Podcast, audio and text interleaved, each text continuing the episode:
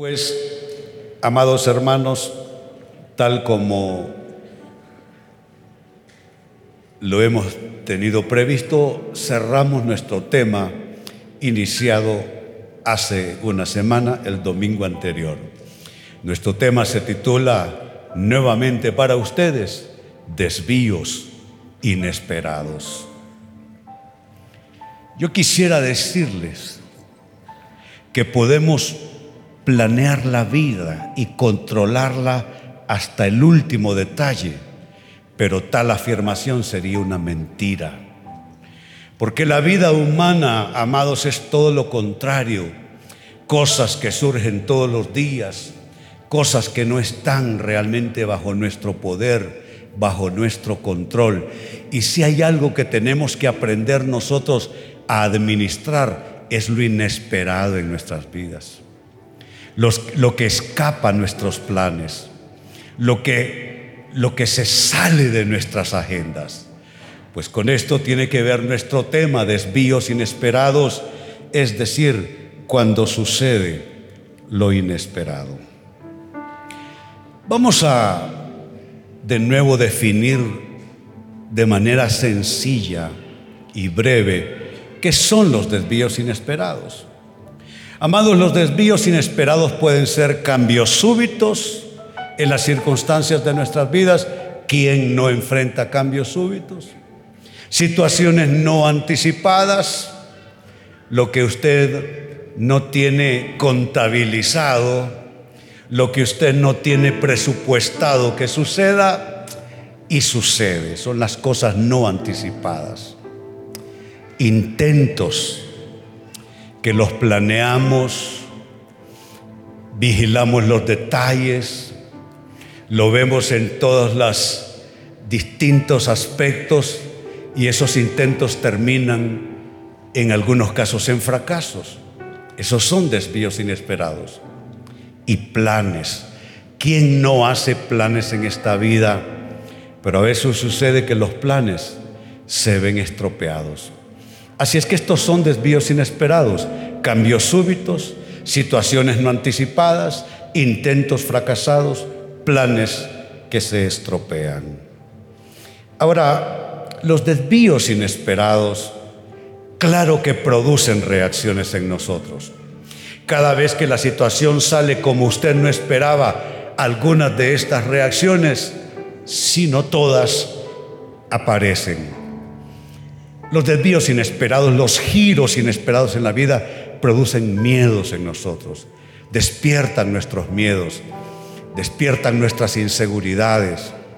Pero también los desvíos inesperados generan culpa y sea una culpa que uno vuelca hacia sí mismo, es decir, autoculpabilidad o culpar a otras personas alrededor nuestro. Y bueno, hay quienes hasta se enojan con Dios y culpan a Dios por giros que tienen en sus vidas en los cuales Dios no tuvo nada que ver, porque vale la pena aclarar esto. Hay giros en nuestras vidas y desvíos que los produce Dios, arruinando ciertos planes nuestros porque Él tiene planes mejores para nosotros o tiene mejores rutas para nosotros. Pero hay desvíos que no los produce Dios, los produce usted, los produzco yo. Ya son desvíos por falta de discernimiento, por malas decisiones, por actitudes equívocas, por malas escogencias, malas asociaciones en la vida.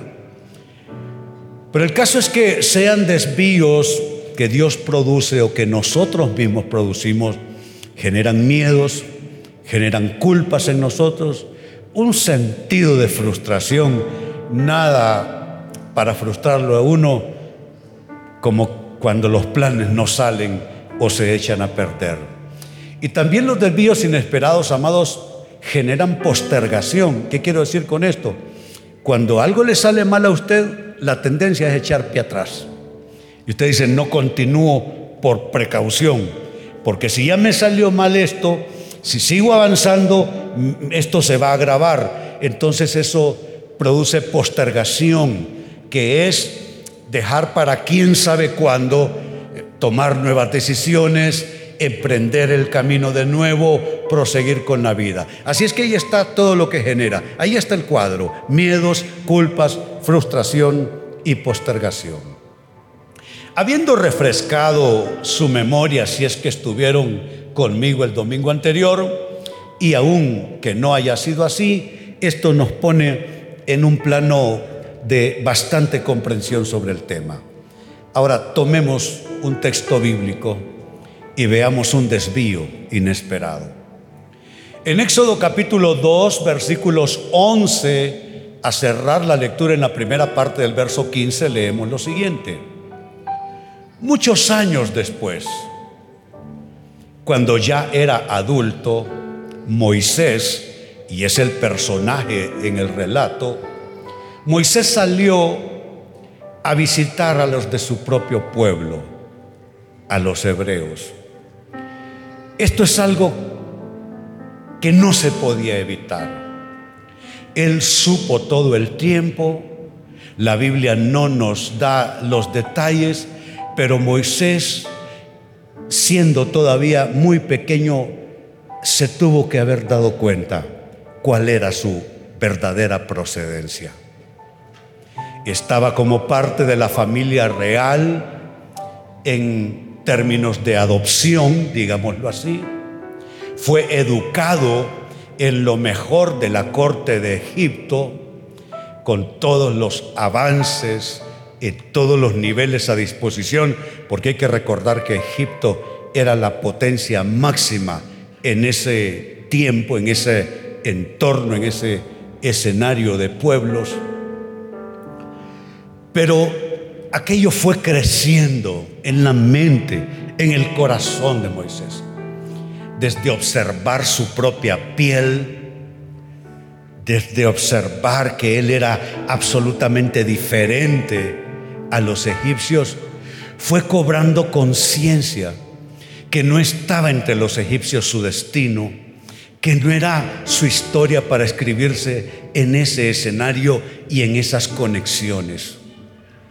E impelido por ese sentimiento, esa sensación, cuando usted no sabe, usted no sabe exactamente por qué, pero usted se siente movido en una situación, así Moisés fue movido y hubo un momento en su vida donde por fin decidió salir y ver qué pasaba.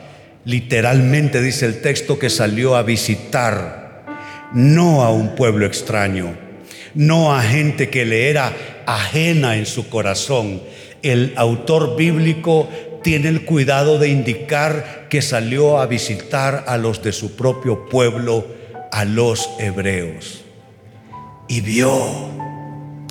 El cuadro no le gustó. El cuadro no era alentador. Cada injusticia, cada golpe, cada maltrato, él lo sentía en su propia carne, lo sentía en su propia piel. Vio con cuánta dureza los obligaban a los hebreos a trabajar y no pudo. Algo se rompió dentro suyo. Algo acabó de desacomodarse. No soy parte de la realeza, no soy realmente parte de este faraón y de toda esta eh, eh, familia real y de toda esta casta y de toda esta sociedad. Aquello se rompió por fin como una fuente que se rompe en aquella parturienta. No pudo más. Vino ese rompimiento interior y durante su visita vio que un egipcio golpeaba a uno de sus compatriotas hebreos.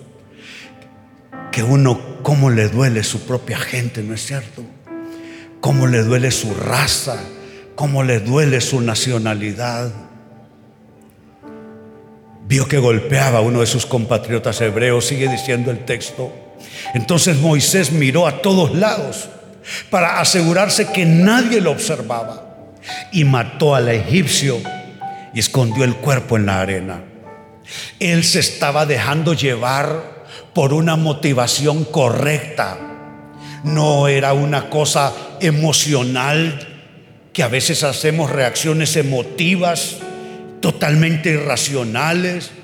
No es que tenía Moisés mal genio y, alguien lo provocó de alguna manera. No, fue el curso natural en su conciencia, en su corazón, saber por fin a dónde uno pertenece, dónde uno debe estar y dónde no es el lugar para uno mató al egipcio y escondió el cuerpo en la arena. Es el primer paso de Moisés para entrar en esa vocación sagrada, ese llamado divinamente arreglado para que él fuese el salvador de su pueblo y un gran caudillo de la historia sagrada. Pero sigue diciendo el texto que estamos tomando. Al día siguiente, y amados, ya motivado por lo que había pasado el día anterior, él sintió haber hecho lo correcto, no solamente por haber impartido justicia, él sintió que él era el protector de aquel pueblo hebreo, que Dios le había preservado la vida, que, que su nombre no era una casualidad. El nombre de Moisés literalmente significa salvado de las aguas. Moisés es un tipo de Cristo. Y él motivado por esa convocatoria divina en su corazón, ese plan maestro que se había ya por fin acabado de encarnar en él, motivado por haber matado a aquel egipcio el día anterior, dice al día siguiente cuando Moisés salió de nuevo a visitar a los de su pueblo con ansias de seguir avanzando, con aquel deseo de arropar a aquella gente que sufría, vio a dos hebreos peleando, el cuadro fue diferente. El día anterior era la injusticia del imperio sobre aquel pueblo subyugado que eran sus hermanos. Pero este era otro cuadro, hermano contra hermano, hebreo contra hebreo, y ellos estaban peleando. ¿Por qué le pegas a tu amigo? le preguntó Moisés al que había empezado la pelea. Dice el verso 14, el hombre le contestó, ¿y quién te nombró para ser nuestro príncipe y juez? ¿Vas a matarme como mataste ayer al egipcio? Y escuchen esto. Entonces Moisés se asustó y pensó, todos saben lo que hice. La situación comenzó a complicarse. La situación comenzó a tomar otro ambiente, otra forma. Y el miedo, el susto comenzó a invadirlo. Y dice la primera parte del verso 15 donde concluimos el relato, la lectura, dice que efectivamente el faraón se enteró de lo que había ocurrido y trató de matar a Moisés y note cómo termina ese desvío inesperado. Pero él huyó del faraón y se fue a vivir a la tierra de Madián. ¿Saben qué es esto? Es un desvío inesperado.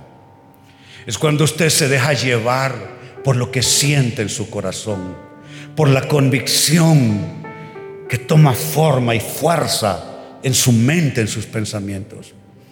Pero todo aquello hecho con la mejor intención, hecho con absoluta certeza de estar cumpliendo con la voluntad de Dios, todo eso cayó por tierra aparatosamente y se convirtió en un giro que Moisés no esperaba.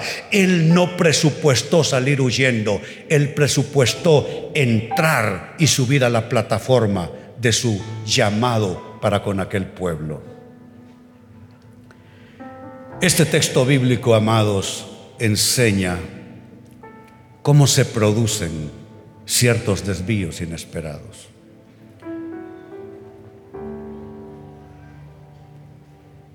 ¿Pudo haber sido de otra manera? No lo sabemos.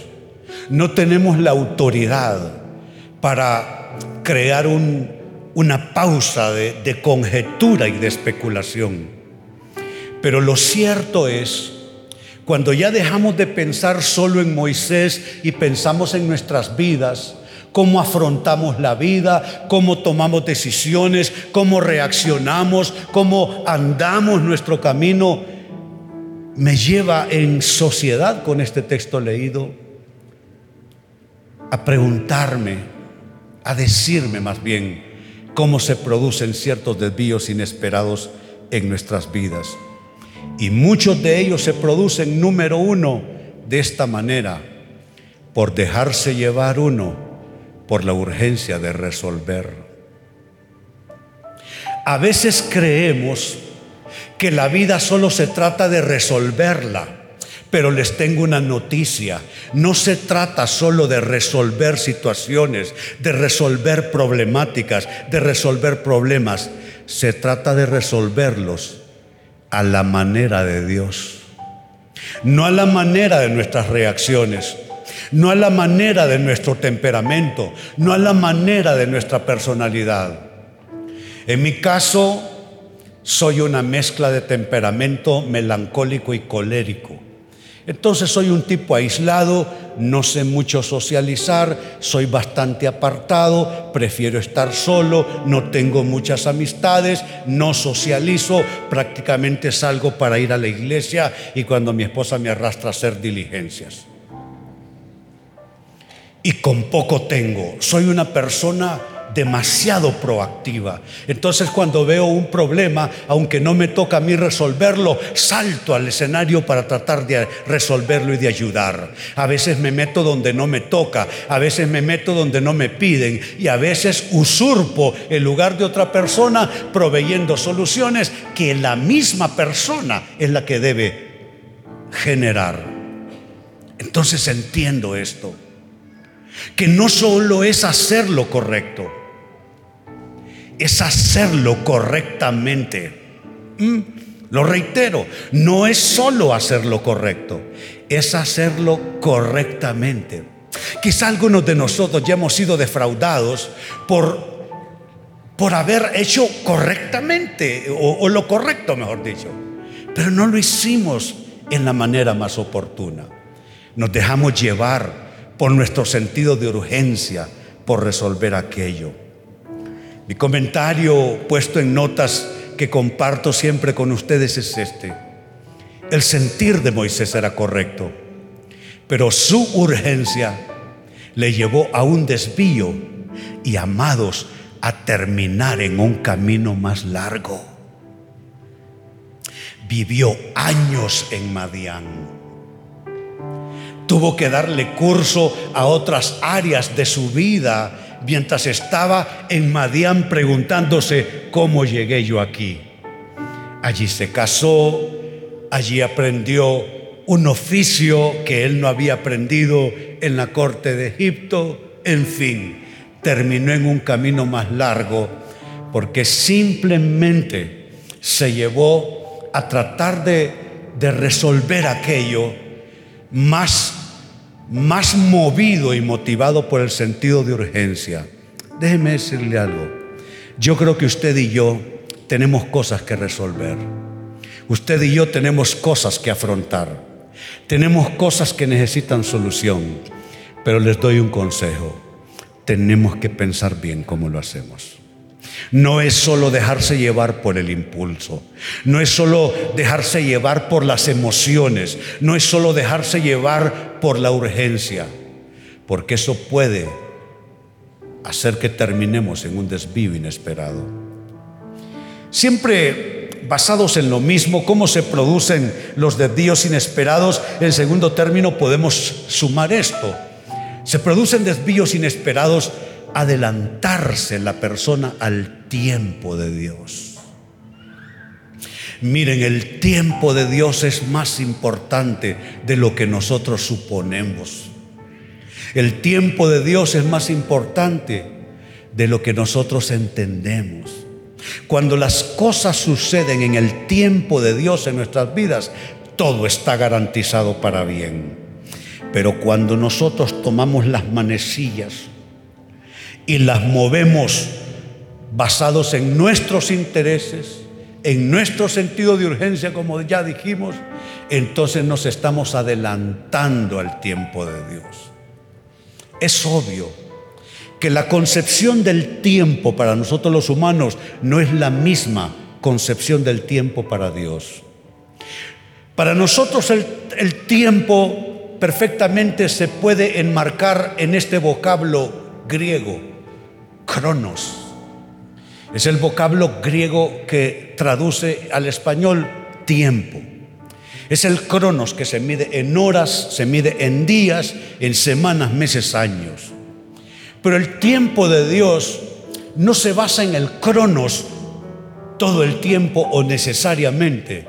El mejor tiempo de Dios es el kairos o kairos de Dios. Es el tiempo que ya no se mide con las manecillas, ya no va acorde al calendario humano, sino el kairos de Dios es el momento oportuno para que las cosas sucedan. No es el tiempo en días, semanas, horas, sino el tiempo del momento oportuno. Y cuando nosotros manejamos nuestras vidas, administramos nuestras vidas, tomamos decisiones solo basados en nuestra concepción del tiempo y no vamos delante de Dios a decirle, Dios, yo quiero hacer las cosas no en mi tiempo, sino en tu tiempo, Señor. Y cuando son en el tiempo de Dios, sucede lo que el hombre más sabio en su generación escribió, el rey Salomón. Dijo que todas las cosas que se quieren debajo del cielo tienen su hora y tienen su tiempo. Nada como encontrar con quien unirse en matrimonio en el tiempo y en la hora de Dios. Nada como tomar las más importantes decisiones de la vida en el tiempo y en la hora de Dios. Y pregúntese, ¿no es cierto que algunas cosas que salieron mal en su vida, cosas que usted todavía lamenta, cosas que están consignadas como fracasos en su vida, eso sucedió porque usted simplemente no pensó en el mejor tiempo para las cosas? Y usted simplemente se lanzó porque usted dijo, esta oportunidad no la puedo perder. Si esto no lo hago ahora, no lo hago nunca. Y se atrevió a hacerlo. Y aquello salió tan mal que todo quedó en pedazos. Adelantarse al tiempo de Dios es sumamente riesgoso para el género humano. La visión de Moisés fue una visión acertada el tiempo en que la manejó no lo fue necesariamente. Moisés hizo un rodeo bien largo en términos de tiempo y de geografía y de escenarios y de circunstancias. Como igual el pueblo de Israel cuando sale de Egipto a la tierra prometida va dando vueltas en círculos y lo que pudo haber sido una travesía relativamente corta se tornó en 40 años de una búsqueda confusa e incesante de su destino. Así es que volviendo a Moisés, la visión de Moisés fue acertada, el tiempo en que la manejó no lo fue, y eso produjo lo que yo llamo un antiefecto, y es que Dios, escuche esto, Dios puso a Moisés en modo espera. Yo no sé de ustedes, pero ya yo sé lo que es que Dios me ponga en modo espera. Yo con las manos sudorosas por eh, entrarle a resolver esa situación, yo con 20 maneras como lo puedo solucionar, yo lleno, invadido por la urgencia, yo invadido por el coraje, yo invadido por la necesidad de hacer algo. Y Dios manteniéndome en modo espera. Siento en mi espíritu que hay personas sentadas en este lugar escuchando este mensaje que están en modo espera.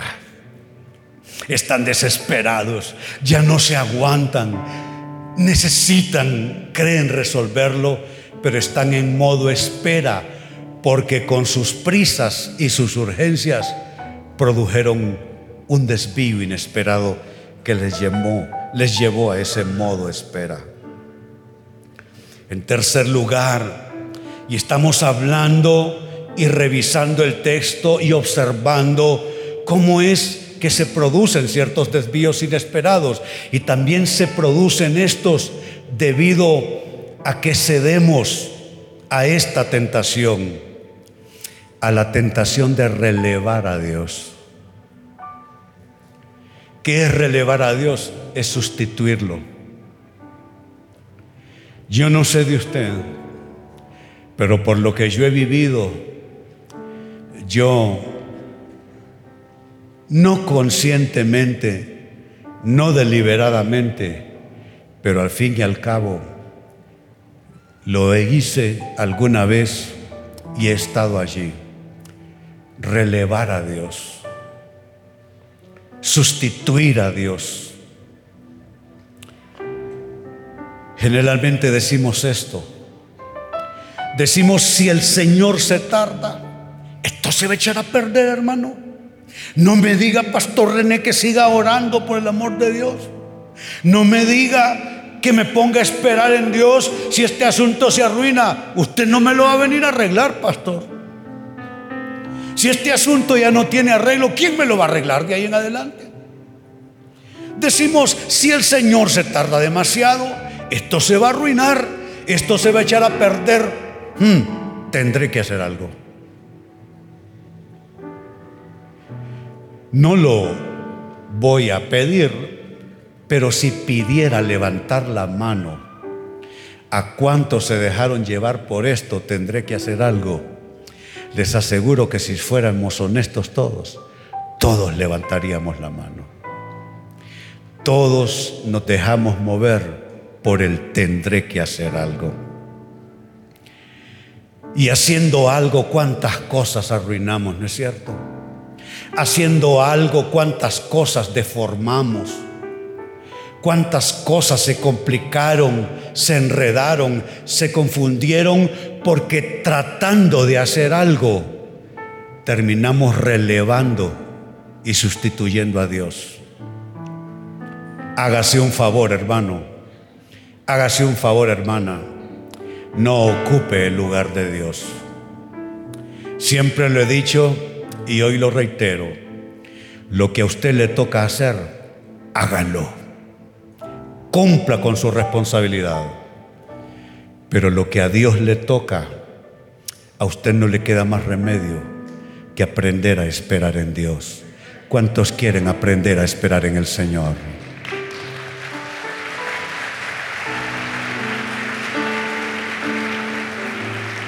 Entonces dijimos número tres, el ceder a la tentación de relevar, de sustituir a Dios, eso nos lleva a muchos giros, a muchos desvíos inesperados. Y número cuatro, ¿qué, ¿qué más podemos encontrar reflexionando en el texto bíblico y que produce desvíos inesperados? Ah, esto hay que sumarlo también hacer malos arreglos con los errores cometidos. A ver, hoy sí pregunto, ¿cuántos han cometido errores que lamentan en sus vidas? Yo sí. Y sabe, lo más malo de cometer errores no es cometer errores, si es lo que usted está pensando. Lo más malo de cometer errores no son los errores cometidos, si todos los cometemos. Lo más malo es cómo intentamos arreglar los errores. Eso puede ser lo más malo. No el error cometido. Porque para cometer hierros en la vida, amados hermanos, solo solo hace falta ser humanos. Todos los seres humanos cometemos errores, todos los seres humanos cometemos pecados, todos los seres humanos tenemos eh, eh, elecciones, escogencias erróneas, todos los seres humanos erramos de una manera o de otra. La diferencia entre nosotros los humanos no es los errores que cometemos, sino cómo intentamos remediarlos. Ya la Biblia tiene sus maneras para remediar errores. Arrepentimiento, confesión, reconexión con Dios, su voluntad, etcétera pero cuando nosotros lo, aparte de hacerlo de manera equívoca, lo arreglamos y lo resolvemos mal, solo lo agravamos. Piense cuántas cosas mal arregladas hay en su vida. ¿Cuántas cosas mal arregladas hay en su historia? Piénselo. ¿Cuál fue el mal arreglo para Moisés? Mató al egipcio y lo enterró en la arena. Mi comentario puesto en notas para ustedes es el siguiente. No se resuelve nada enterrando equivocaciones en la arena. No se resuelve nada. ¿Qué cosas tiene usted enterradas en la arena? A veces las enterramos en nuestra mente y decimos, no, no quiero pensar en esto. A veces las enterramos en términos de relaciones y decimos, no quiero que nadie me toque el tema. ¿Qué cosas hay enterradas que fueron nada más que un mal arreglo? Amados, el error no desaparecerá por esconderlo en la arena, por esconderlo de los demás. ¿Sabe qué pasó con ese error de Moisés? Lo llevó a terminar huyendo. Y Moisés huyó del faraón y de cómo él había gestionado su, su llamado. Pero cuando tú sales huyendo y lo arreglas mal, el error viaja contigo. El error te acompañará el error te seguirá y no habrá ningún lugar donde no vaya como una sombra en pos de ti. Entonces, hagamos esta contabilidad. ¿Cómo se producen ciertos desvíos inesperados? Hemos dado cuatro respuestas y razones. Uno, por dejarse llevar por la urgencia de resolver. No se trata de resolver, se trata de resolver correctamente. Dos, desvíos inesperados vienen por adelantarnos al tiempo de Dios. No solo hay que tener certeza de lo que hay que hacer y de cómo hay que hacerlo, pero también de cuándo es el tiempo y el momento correcto para hacerlo. Número tres, se producen desvíos inesperados también cuando cedemos a la tentación de que si Dios no lo hace cuando nosotros queremos, entonces metemos las manos nosotros para tratar de hacerlo. Eso es sustituir, relevar a Dios. Y número cuatro, vienen los desvíos, los giros inesperados cuando hacemos malos arreglos con los errores cometidos. Pregúntese, amado hermano, amada hermana, ¿y qué pasó después? ¿Qué pasó después de, ese desvío inesperado? De ese giro inesperado, Moisés terminó en Madián confundido, tratando de recomponer su vida, tratando de rehacer, tratando de entender la cosa, tratando de hallar de nuevo la hebra suelta. ¿Qué pasó después de ese desvío inesperado? Leamos Éxodo capítulo 2, versos 23 hasta el 25. Dice así, con el paso de los años, el rey de Egipto murió. ¿Saben? Hay cosas que hay que dejarlas que se mueran solas. ¿No les parece? Usted no tiene que acabar con todo. Usted no tiene que resolverlo todo. Usted no tiene que erradicarlo todo. Hay cosas que deben dejarse que se mueran solas. Se van a morir solas. Con el paso de los años el rey de Egipto murió. Pero los israelitas seguían gimiendo como el primer día que Moisés salió a visitarlos, a enterarse cómo estaba su gente y su raza. Seguían gimiendo bajo el peso de la esclavitud clamaron por ayuda y su clamor subió hasta Dios. Yo quiero decirte, si tú clamas a Él, puede ser que tú estés refundido, que estés sepultado bajo una gran problemática.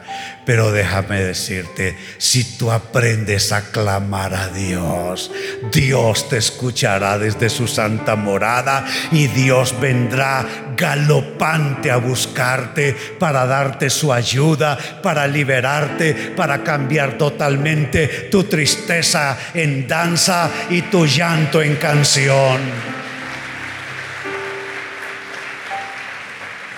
¿Saben que he aprendido?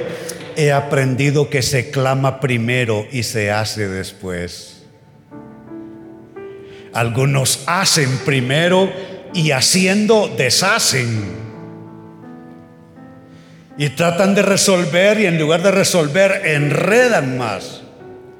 Pero si tú clamas a Dios, Él dice por boca del profeta, clama a mí y yo te responderé con cosas grandes y profundas que tú no conoces. Pues clamaron por ayuda y su clamor subió hasta Dios, dice el verso 24, quien oyó sus gemidos y se acordó del pacto que había hecho con Abraham, Isaac y Jacob. ¿Sabe? Es que no se trata de ti. No se trata de tu agenda, no se trata de tus planes, se trata de los planes de Dios para ti. Se trata de los propósitos de Dios para ti. Tenemos nosotros que diferenciar esto y esto trae paz. Cuando me doy cuenta que no es solo lo que yo planee, que no es solo lo que yo busque, que no solo son mis propósitos, hay propósitos en Dios. Les voy a decir algo algunos errores míos, errores enormes, no me apartaron del plan de Dios por Dios, por Dios mismo. Si el propósito de Dios no habría estado para mi vida y para mi existencia y para mi destino, yo no estaría aquí y otro sería el pastor predicándoles. Pero sabe qué bueno que Dios hace imponerse sus propósitos por sobre nuestros errores, sus propósitos por sobre nuestras limitaciones. Son los propósitos de Dios que deben cumplirse. Dios se acordó no de los errores de Moisés, no de que Moisés mató al egipcio, no de que Moisés salió huyendo, no de que Faraón quería matar a Moisés, no de que... No, Dios se acordó del pacto que había hecho con Abraham, Isaac y Jacob. ¿Tenemos hijos? Si los tenemos, amados, ustedes declaren que el propósito de Dios estará ligado a las vidas de sus hijos y que no importa qué suceda, aunque errores cometan esos hijos suyos, el propósito de Dios se cumplirá, el pacto de Dios se cumplirá para con esos hijos, hijas de ustedes y el propósito de Dios prevalecerá.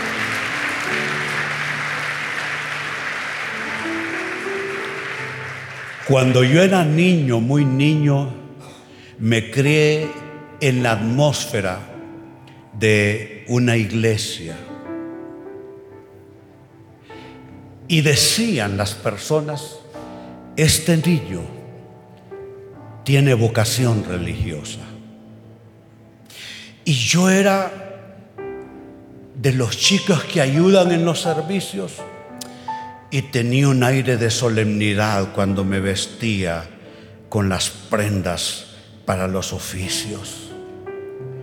Y caminaba yo por aquellos lugares y me sentía que yo pertenecía a eso y que de alguna manera eso hacía conexión con algo en mi espíritu. Pero vaya a buscarme cuando yo tenía 13 años para adelante drogas, aprendí a vivir y a sobrevivir en estas calles por donde transitamos. Aprendí a dormir en los porches de las casas de mis amigos. A veces desperté en las aceras sin siquiera recordar qué había pasado conmigo los últimos tres o cuatro días. Vestía la única ropa que andaba puesta algo pasó con ese niño de papá y mamá que la gente decía tenía vocación para servir a Dios. Algo pasó. Pero ¿por qué estoy aquí? Porque el propósito de Dios siempre se impone y el propósito de Dios siempre sale vencedor.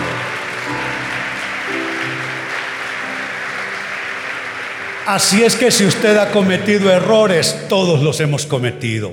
Si usted ha provocado desvíos inesperados, yo he provocado desvíos y giros inesperados en mi vida y vemos que los personajes bíblicos también pasaron por eso. Pero cómo se llena de esperanza mi corazón cuando leo este texto Dios oyó sus gemidos y se acordó de su pacto, pacto que había hecho con Abraham, Isaac y Jacob, y miró desde lo alto a los hijos de Israel y supo que ya había llegado el momento de actuar. ¿Sabe cuál es mi comentario a este texto? Moisés había superado los efectos de su desvío inesperado y Moisés ahora sí estaba preparado. Le tengo una buena noticia. Usted ha provocado quizá giros inesperados, desvíos inesperados en el propósito de Dios para su vida pero usted ya casi está preparado, usted ya casi está preparada. Y déjeme decirle, cuando usted llega a ese punto de estar preparado, ahora sí, ya usted va a poder encajar en ese propósito, en ese llamado, en esa meta propuesta. Ahora sí había llegado el momento, no de Moisés. El momento de Moisés para actuar fue cuando mató al egipcio. Ahora sí había llegado el momento de Dios para actuar. ¿Y sabe qué pasó? Dios lo empoderó, Dios lo devolvió y lo demás es una historia que nosotros conocimos. Dios obligó por el báculo de Moisés al faraón a dejar ir hasta el último de los israelitas para que salieran a buscar el destino de Dios, el propósito de Dios en eso que solemos llamar la tierra prometida. ¿Qué es la tierra prometida? Es el cumplimiento de nuestro destino, es el cumplimiento del propósito de Dios. ¿Cuántos anhelan llegar a su Canaán? Y saben que estamos bien enrumbados. ¿Cuántos sienten que van por la ruta correcta con la Biblia en una mano y su fe en Dios, en Jesucristo, allí en su mente y en su corazón? Así es que, ¿qué más decir? Nada. A orar y a decirle, Dios, yo he cometido equivocaciones y he generado desvíos inesperados, pero yo me moveré en tu tiempo, a tu manera, no en base de mis emociones, no por mis urgencias.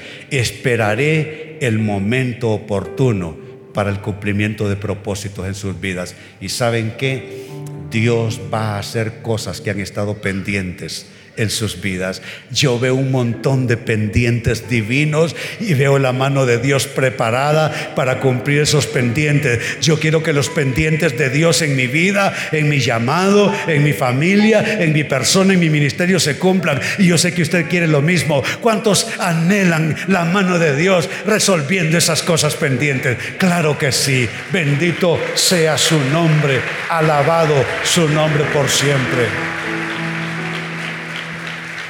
Así es que nos ponemos en pie. Y de lo mucho que podemos sacar de la exposición de la palabra, hay algo que debemos asegurar se vaya con nosotros. Todos hemos cometido errores, pero hay un Dios que vela por nosotros y que a pesar de cualquier giro inesperado, Él nos hará retornar a la ruta correcta al cumplimiento de sus propósitos. Mi primera oración para la persona que debe retornar de un desvío, de un giro inesperado, el desvío de caminar sin Cristo. Caminar sin Cristo le arruina el resto del camino. ¿Qué es caminar con Cristo? Es creer en Él, yo creo en Él, pastor. No, no es solo eso. La Biblia dice que hasta los demonios creen y tiemblan. No es solo creer en Él. Mi pastor solía decir que el Dios de la Biblia es un Dios que es caballero. Y él decía eso apelando al libro de Apocalipsis que dice, He aquí yo estoy a la puerta y llamo. Si alguno oye mi voz y abre la puerta, entraré a él, cenaré con él y él conmigo.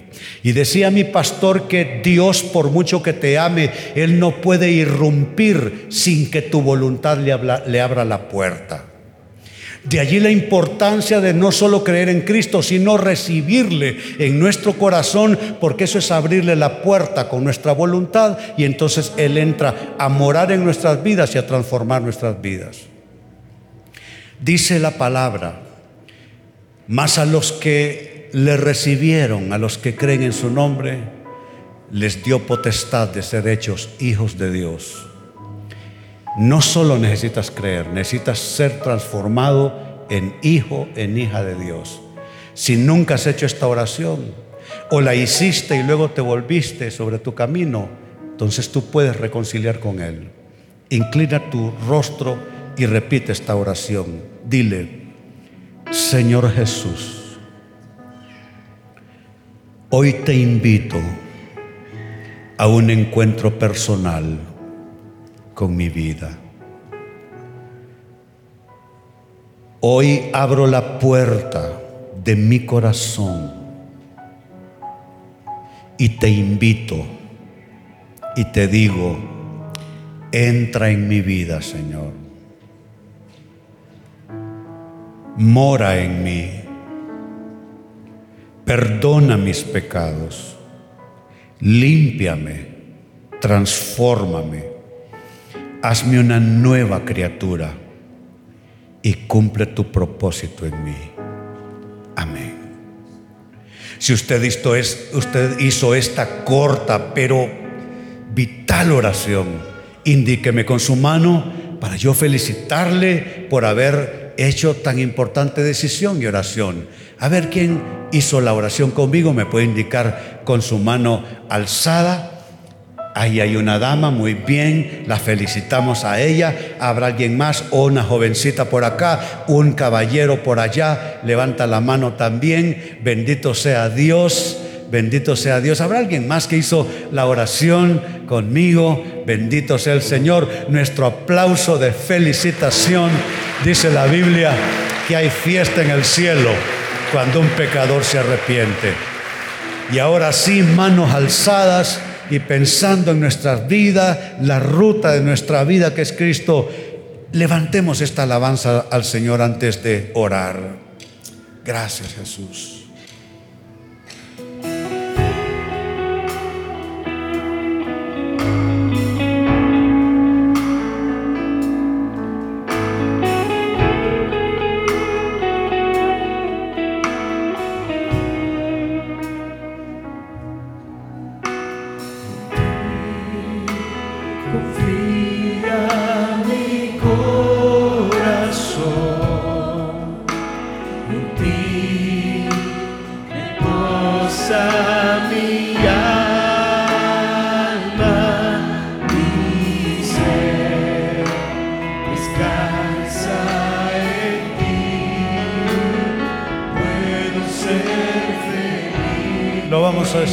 En ti.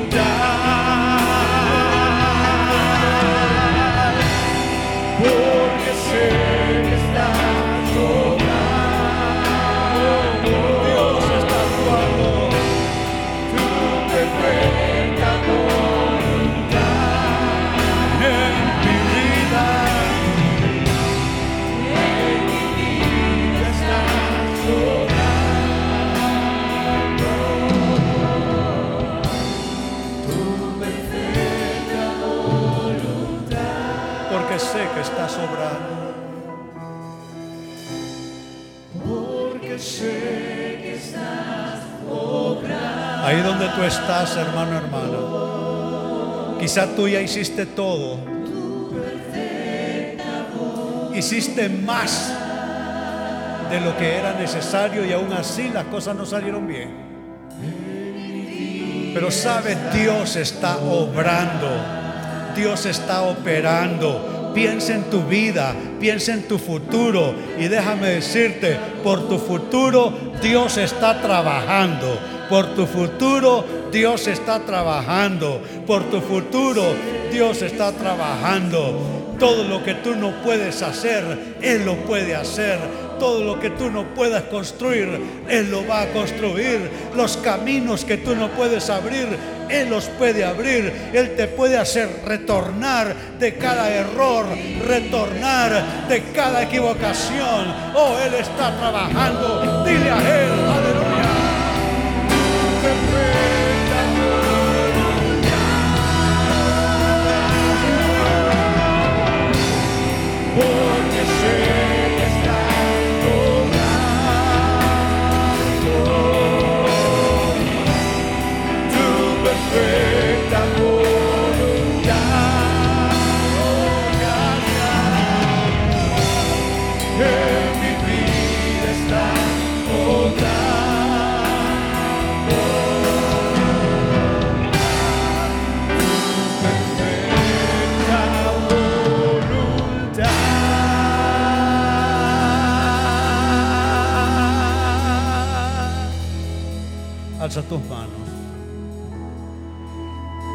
A veces no nos damos cuenta que vivimos bajo el peso de nuestros errores.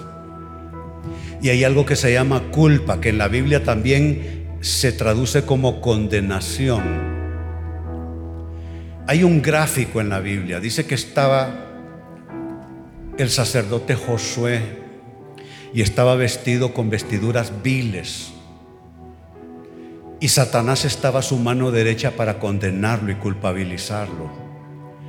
Pero vino por orden divina el ángel del Señor con esta instrucción. Quítenle las ropas viles y su culpa ha sido quitada. A veces no nos damos cuenta, es algo inconsciente, es algo, se puede decir que psicológico y espiritual. Vivir bajo el peso de la culpa, de los errores cometidos. Y el problema es que eso crea una, una confusión en tu discernimiento. Sabes, no hay nadie que no haya cometido errores y hay uno que no lo cometió y es Jesús. Y en su perfección nosotros somos perfeccionados. Alza tus manos y yo voy a pedir un milagro. Que se cumpla lo que Pablo escribió en una de sus cartas no hay ninguna condenación para los que están en Cristo Jesús. Si tú estás en Jesús, tú ya no vives bajo el peso de tus desvíos. Si tú estás en Jesús, ya tú no vives bajo el peso de ciertos giros que fueron malas elecciones, malas escogencias, malas decisiones o simplemente estar en el lugar y en la situación donde la voluntad de Dios no te quería. Pero hoy se redime tu alma de ese peso. Y déjame decirte, hoy se abre de nuevo el espacio, el camino para que tú puedas andar. Y Dios está obrando a tu favor. Quizá hayan años y años de cometer el mismo error, años y años con la misma debilidad, años y años con la misma mala decisión, pero en el nombre de Jesús pido un giro de rectificación en tu espíritu.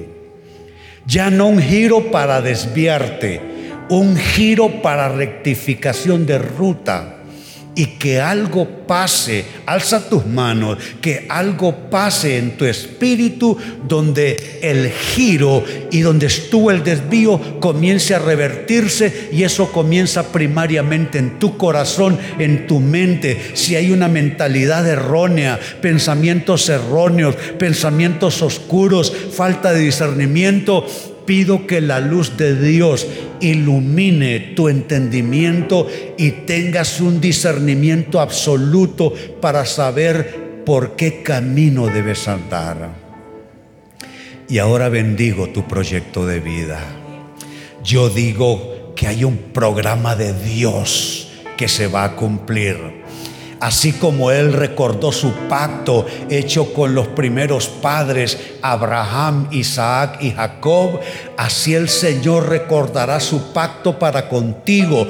Cuando tú eras un embrión en el vientre de tu madre, ya había un diseño de Dios para lo que sería tu vida más tarde. Dice el Salmo 139, mi embrión vieron tus ojos y en tu libro estaban escritas todas aquellas cosas sin faltar ni una de ellas. Yo declaro que todo aquello que ha estado haciendo falta en términos de cumplimiento, eso tendrá su fiel cumplimiento. Y ese propósito de Dios en tu vida, claro que se va a cumplir, claro que se va a realizar. Así te bendigo como proyecto de Dios que eres. Bendigo tu emprendimiento, bendigo tu proyecto de vida, bendigo tu historia, bendigo tu destino. Y así te bendigo en la totalidad de tu ser, espíritu, alma y cuerpo. Y te bendigo en el nombre del Padre y del Hijo y del Espíritu Santo. Decimos todos, amén. Que así sea. Bendito sea el Señor. Muy bien, bendito sea Dios, a salir ahora bendecidos, tengan una semana especial y les recuerdo que les esperamos aquí el próximo domingo, la hora 11 de la mañana. Dios les bendiga.